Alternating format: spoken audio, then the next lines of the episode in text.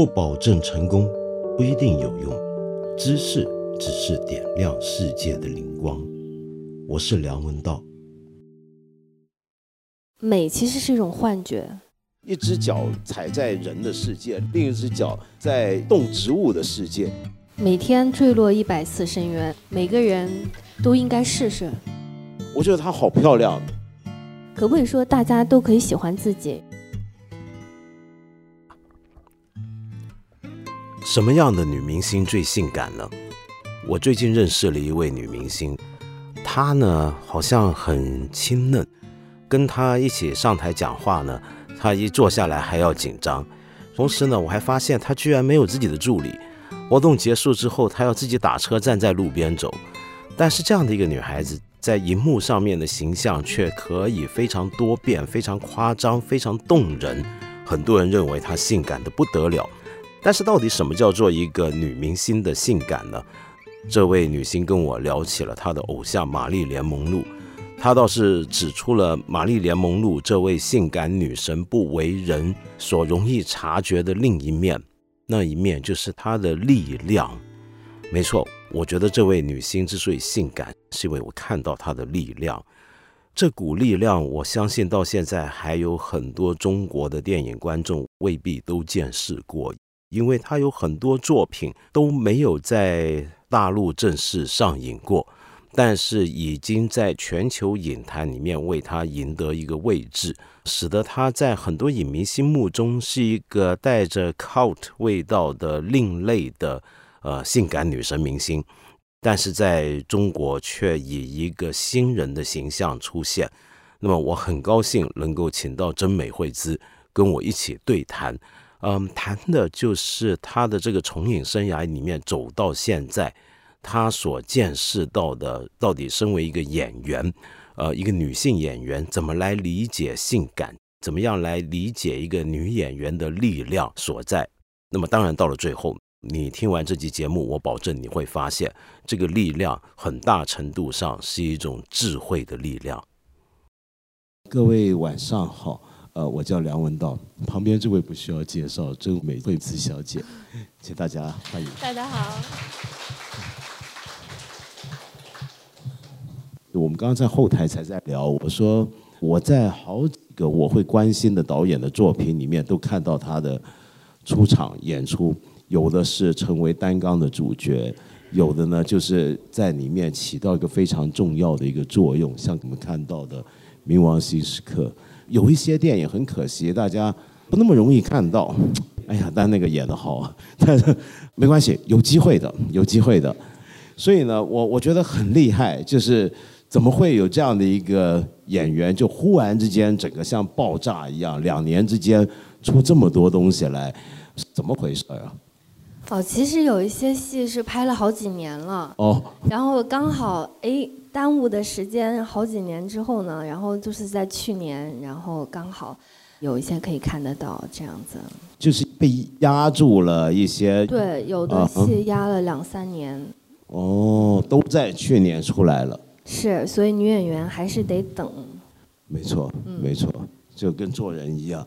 你你说说做人，你觉得如果我很好奇啊，呃，因为最近看过你那些的电影。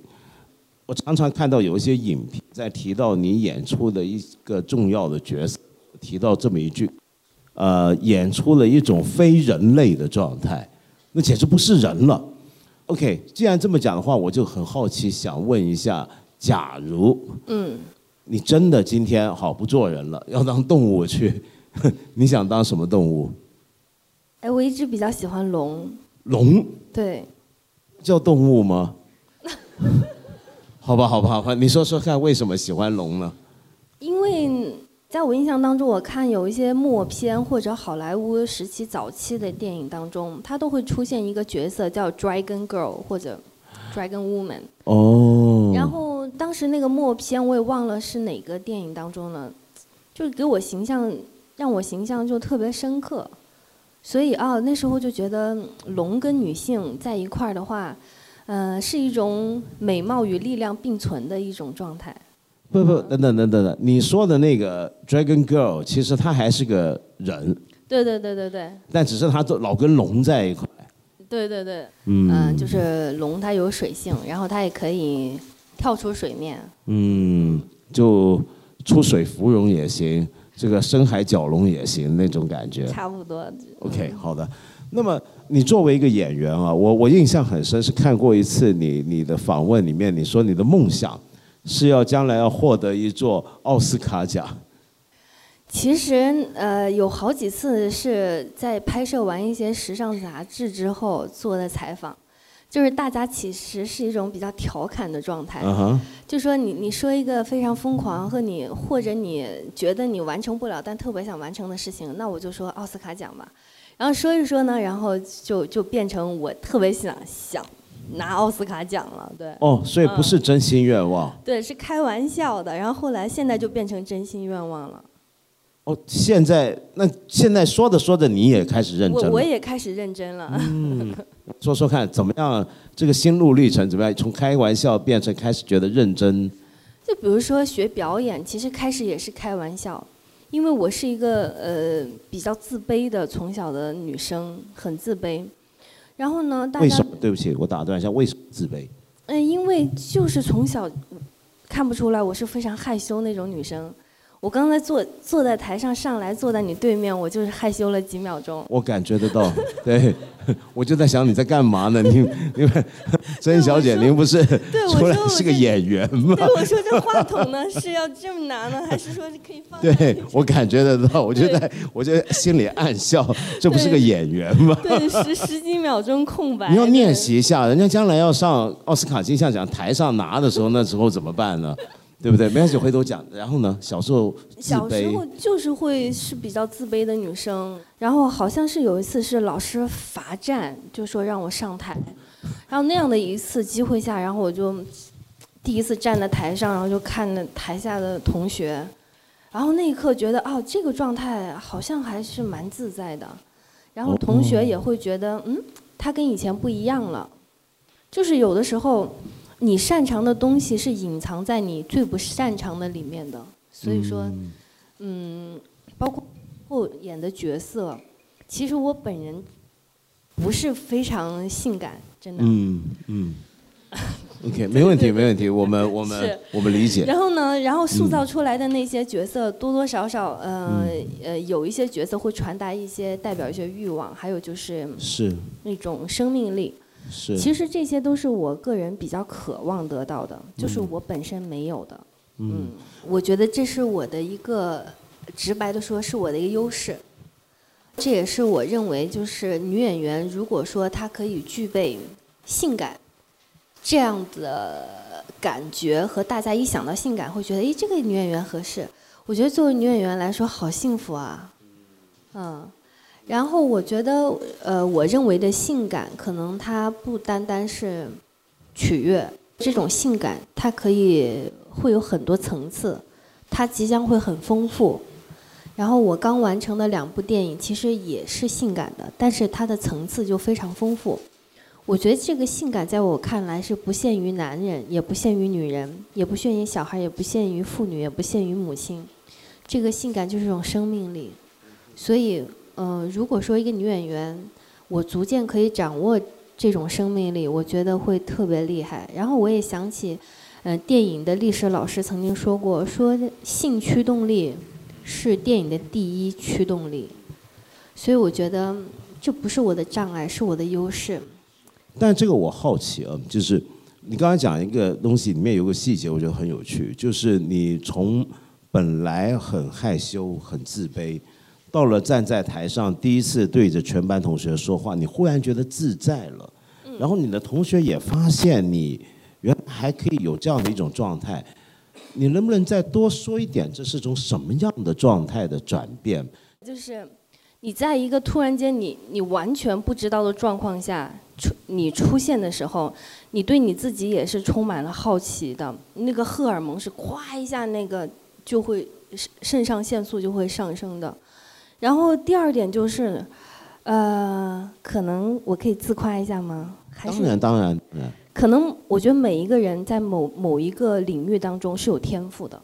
嗯。嗯，就在那一刻，当众孤独的那一刻，我的那种天赋突然间就像一个小小圆点一个小电子盒啪被击击动了，击中了之后呢，然后它就开始发散它的能量，然后大脑当中就会记住这个它发送的这个讯号，所以在之后的日常生活中，我就会去积累跟这个激发我这个大脑这个原子核有关的知识，比如说我开始搜索这种站在台上有几种形式，一个是演讲嘛，在学校，然后再一个是可以在广播站做广播员。然后我都会去尝试去做这样的，呃小推荐，嗯，然后第三点我觉得就是，嗯，可能每个人都会有一种不同的方式去释放自己，当他找到那个释放的点的时候，他是不会放过的，嗯，嗯，嗯，可能就是说我对那种当众孤独是从小迷恋的，所以当摄影机一开始的时候，然后我就知道这个仪式感开始了。我就会完全的沉浸其中，就是那个智商和那个情商就回到十岁左右的状态，所以就是可能一开机的那一刻，我就完全就是属于这个导演或者属于这个角色，就在那一刹那，就是可以有个很明确的分界点。嗯，可能也是我长期积累，或者就是说我真的喜欢演戏这件事情。当众的孤独，这话说的真好。嗯，就那种抽离感。嗯嗯，我明白。说到这，你比如说抓到了一些的角色的类型，对你来讲是不是也是一个释放点？对，通常来说，我看剧本的话，嗯，我首先会看就是我角色出现的时候的台词和他的当时的那个情境当中是怎样的。我就会幻想我自己在这样的状态中，能不能找到我小时候站在演讲台上的感觉。嗯嗯。那比如说我，我觉得最近您几部电影啊，几部作品，呃，里面出现的状态都是一个跟情欲、跟性相关的，好像总把几乎你在塑造一个，在几部电影里面都在塑造一种欲望的管道，嗯，或者一个出口，或者一个源头。可是话说回来，有意思了。我看过你好像跟人说过，你的偶像还是你的启蒙老师是玛丽莲梦露。OK，对不起啊，我觉得这是不是有点怪呢？因为我们刚才提到，女性有时候还没有办法在荧幕上凸显出一个呃不是那么完全受制于男人眼光跟传统习惯的一个角色。可是我们一般今天所说的性感路线。岂不常常就是从一个男人眼光去投射出来的东西吗？而玛丽莲梦露不就正是一个全世界最知名的一个男人的欲望投射的对象吗？是这个最初的话，其实还真的是源自于我最初学习表演的同样一个原因，就是玛丽莲梦露是我身上不曾拥有的东西。所以，哎，我小时候看见她时候，我就会向往。我说这是一种女性什么样的感觉？还有，这也是我一个老表演老师跟我说，他说啊，你山东女人很壮，而且你偏胖。他说，如果你不能成为玛丽莲梦露的话，你就不是最优秀的。哎，然后老师这么说，我就想，你老师跟你这么讲？开玩笑的，老师也是跟我开玩笑的。所以我就会在思考，其实作为女性来说，她可以性感，我觉得这是一个很美妙的事情。就像我看玛丽莲梦露，我也觉得她很性感啊。我也不是男性，而且她传达的出来的那种感觉，是我认为她的人生命运是悲剧的，但她传达出来的感觉其实是非常积极也非常阳光的。而且的话，嗯，可能随着我逐渐嗯做演员，还有，呃，会承担一些，比如说，哎，别人看见你是这样子的，然后他觉得这样可能会更好一些。然后我就想说，我不认为瘦是唯一美的标准。我觉得，呃，我想做的是，如果说我逐渐可以，大家觉得是是还不不错的，我希望觉得。可不可以说大家都可以喜欢自己，然后无论自己胖还是瘦，然后就是做自己就好。嗯。你刚刚提到胖跟瘦，这个问题困扰你吗？一度是困扰我的，因为我骨架天生就很大，所以说我再瘦也是一个胖子。瘦了的胖子。对对 OK，可因为这几年有曾经有一度，我觉得这几年还算好了，这一两年，有一度是全世界都追求很变态、很病态的那种瘦嘛，是不是？是。那么当时那个时候对你来讲，是不是特别的不舒服？嗯、那个时候因为我也没注意过这这个时期，我可能这个时期比较迷茫，在注意别的事哦情去了。嗯，但是我我知道，就是呃，很多女孩子，也有很多女孩子会给我发私博微信，她会说她是初中女生，有一个女生给我发了很长的微信，几千字大概，其实让我看了之后非常感动。她说以前老师就说我很胖，同学说我很胖，然后呢，她看见我了一些杂志照片，她发现啊，这个姐姐她照片没有修太多，嗯而且她是自然人的状态，她就觉得这小姐姐还有点意思。然后后来她又看了一些她不该看的电影，哦，看了你增肥 三十磅的电影，对，嗯。然后他就觉得这个可能是一种嗯。他觉得让他觉得有点舒服，就是我可以觉得我自己是 OK 的，所以我觉得这个陌生的这个初中女生也给了我很大的嗯鼓励吧，就是做我自己就好。嗯。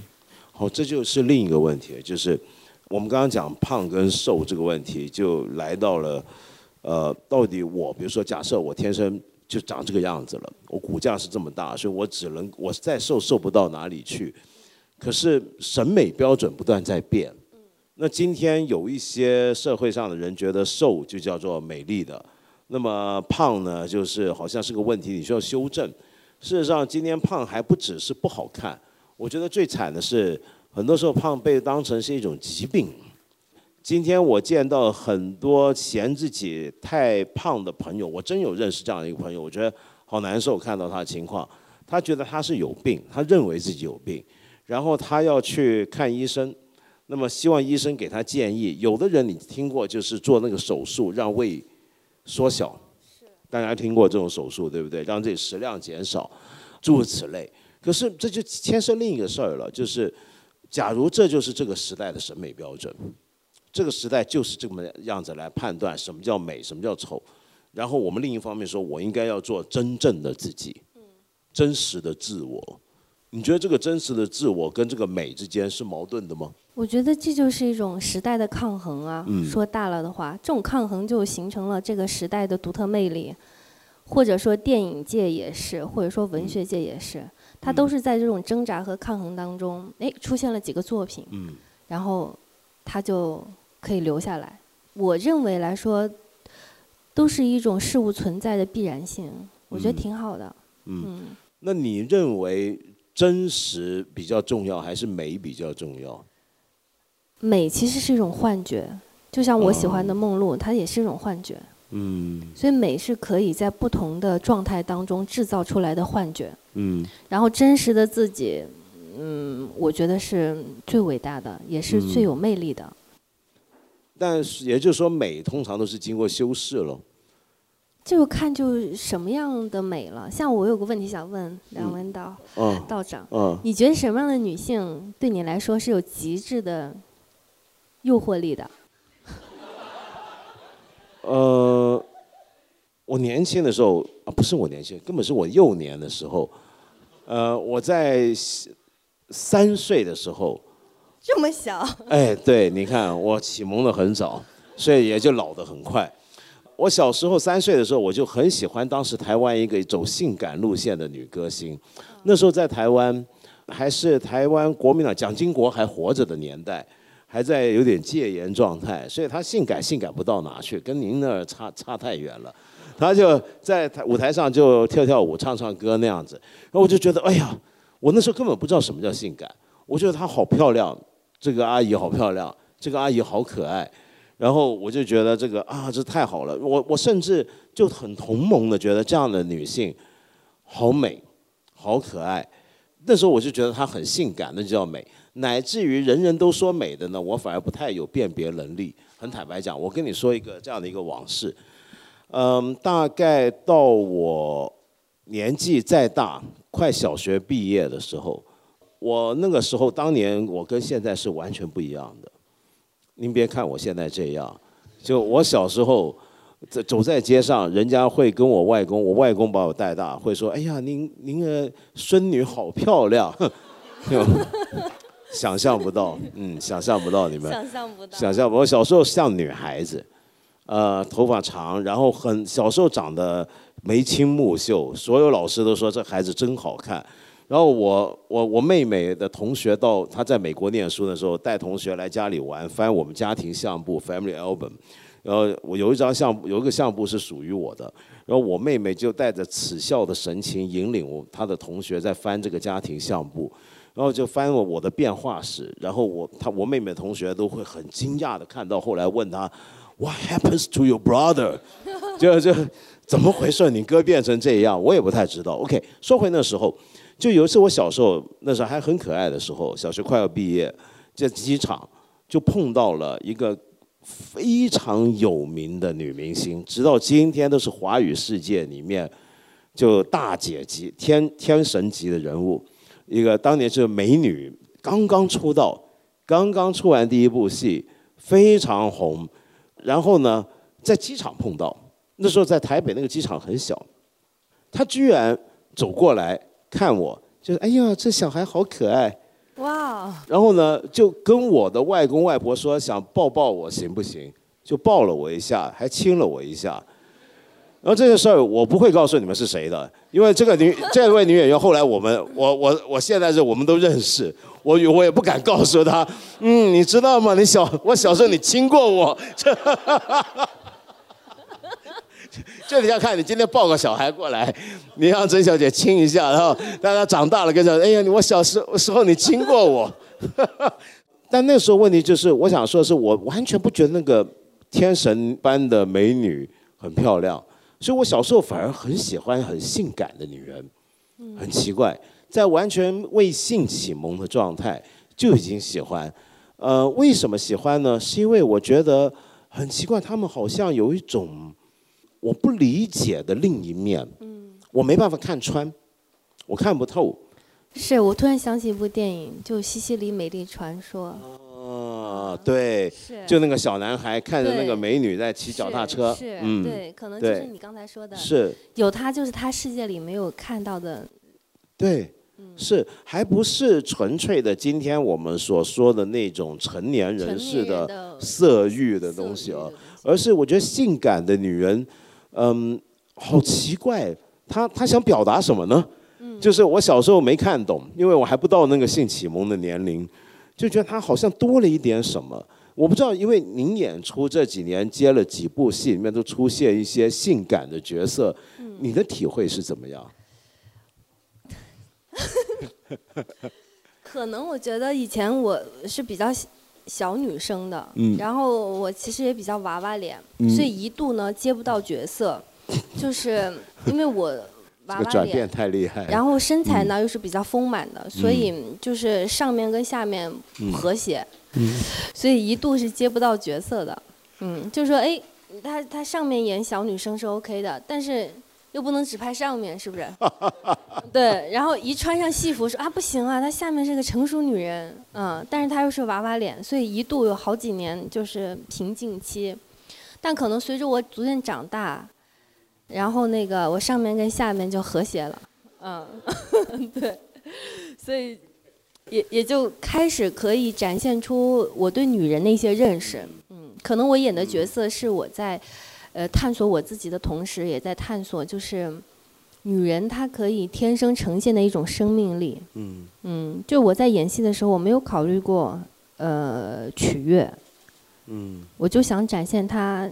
像一种植物，或者像一种动物，或者像一种你曾经熟悉的味道，然后去表演。我觉得这个话讲的很有意思。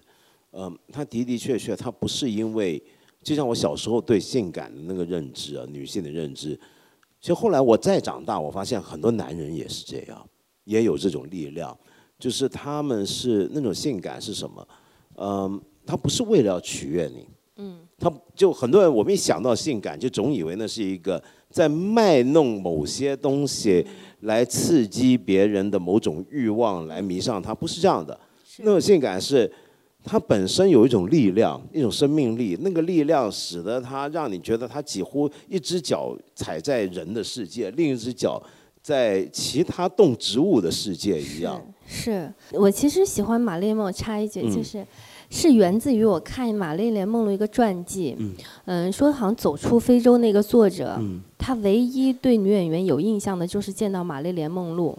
他说，当他见到玛丽莲梦露的那一刻，他说他完全被融化了，就像他当年在非洲抱起来的一只小狮子，嗯幼年的小狮子的那个眼神和那个状态。所以，走出非洲那个作者说的这一席话，也是让我对玛丽莲梦露就是会有那么好奇的原因。嗯。嗯然后后来有看一些他自己的传记，他自嗯己的日记，嗯就是他的那个分裂性也是我非常好奇的，就是他本人并不是玛丽莲梦露。对，对，所以说这一点让让他整个的这个人物性格和他传达的角色魅力又附上了一一层更有意思的对，呃气质。对他基本上其实是一个非常内向的，嗯嗯。他有很自闭的一嗯面，嗯然后嗯，他几乎是个基本是个文青，是是是。他其实是个文青，然后跟平常大家想象的那种，嗯对尤其因为在美国更糟糕，我觉得在美国走性感路线，他们根本有另一个类型，就是金发、身材丰满、性感的美女，他们都跟呃就叫 dumb brown，就是你是傻子笨蛋。但是你想想看，这是投射了一种怎么样的一种偏见跟定见来看那个性感那个状态。那我觉得玛丽莲梦露恰恰就是完全违反了。就所有的那些白人的、很男人的、很呆板的对于所谓性感女性的印象。嗯嗯是。我能不能问你一个追问一个，比如说所谓成名之后带来的变化，包括什么呢？你会不会特别感觉到现在开始走在街上有人认你，认的情况多了？其实没有，其实我的方式是挺决裂的，就是可能，嗯，我得了金像奖之后，大家可能认为我就会开始很多的商业活动，还有很多的通告，其实并没有。我大概在金像奖拿完之后就进剧组了，然后就在山里面待了两个月，然后后来又连续的拍戏，所以就是迅速的回到了演员本身的那个状态。所以说，可能这个对于一些圈内人来说，说你错失了一些时机去做一些事情，呃，宣传啊，还有很多的商业活动。但是我觉得这就是最好的命运的安排，就是刚好就是直接去拍戏了。所以我觉得为戏而生，或者说是我真的迷这个东西，所以也让我克服了我自己的一些欲望，我觉得特别好。嗯，对，其实这很有意思，因为他刚刚得奖那一两天，香港的媒体最常见的一个文章的标题就是问他是谁。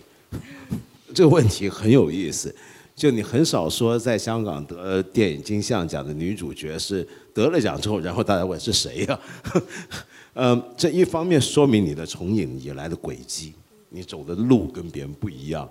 然后第二就是大家又很惊讶，就很惊艳。其实看完这个演出，我们刚刚在后面才在聊，我说他这个也是太厉害了，啊、大家都很震惊。然后是谁？然后跟着再来就是，哎，他不见了又，他上哪去了？就没有做一些通常在香港我们那儿，你知道我们的花花世界通常都是，呃，得了奖之后，通常要去什么海港城剪彩，然后从第一间铺剪到最后一间铺，然后然后在那整条街上剪彩可以剪一年，然后你都不干这些事儿，然后你就到山里头去，山里头有有剪彩吗？没有没有没有。对啊，你这太奇怪了。我化卸了妆以后，就是非常小朋友，非常小朋友。OK，嗯，但但那种焦虑，还有或者说我的生活有发生改变没有？嗯哼，嗯，这一点是我比较，嗯，知道去平衡，嗯职业和我本身生活的一种状态。嗯嗯，那还好。人的成长是一步一步的，可能我作为演员来说，呃，演了一些角色，然后大家可以看到，然后但作为一个女子来说，我觉得真正是学习才刚刚开始，所以我也是一个普通的女生，嗯所以很多时候，嗯，也会有很多焦虑，然后，呃，觉得自己这样不是特别好，那样不是特别好，所以可能回到这个职业来说会被放大。就是有一次非常深刻，其实会有一些非常挣扎、非常难受的阶段，就是没有人相信你可以继续做表演这件事情。然后，但有一天早上好像凌晨醒过来，然后发现，哎，问我自己我最喜欢的一件事情是什么？然后，哦，我说好像还是表演。所以可能就是说，要坚持你真正喜欢做的这件事情，作为你的。日常生活还有你的人生努力目标，其实是非常难的一件事情，因为有很多客观的因素会存在。但是呢，我觉得如果真正做成的时候，你会真的太爽了，嗯，是，我觉得这个瞬间每个人都应该试试，每天坠落一百次深渊。对，但是这个过程当中，我觉得我对我自己比较表扬自己，就是我有坚持学习，我有坚持看书和坚持固定的时间去到咖啡馆，哪怕只是看两页就趴着睡着了，还是会就是完成一些仪式感，去坚持自己要做的那件事情，做一些努力。对，我觉得最后这个讲的很好。其实过去几年是中国影视界，呃，在爆炸的时候。但是那段阶段，从某个角度来讲，不在场有不在场的好处，其实有不在场的好处的。OK，那今天无论如何非常感谢大家跟我们度过这样的一个晚上，谢谢你，谢谢你，谢谢，谢谢，谢谢，谢谢，谢谢，谢谢。对了，各位朋友，我们再提醒大家一次啊。我八分这个节目是每个星期三、每个星期五都会在看理想的 APP 更新，期间呢还会有不定期的番外。我很欢迎你在这里，或者是看理想的微信公众号留言，提出你的一些的问题、意见和批评。我们今天呢就先聊到这里了，下期节目呢我们接着再谈。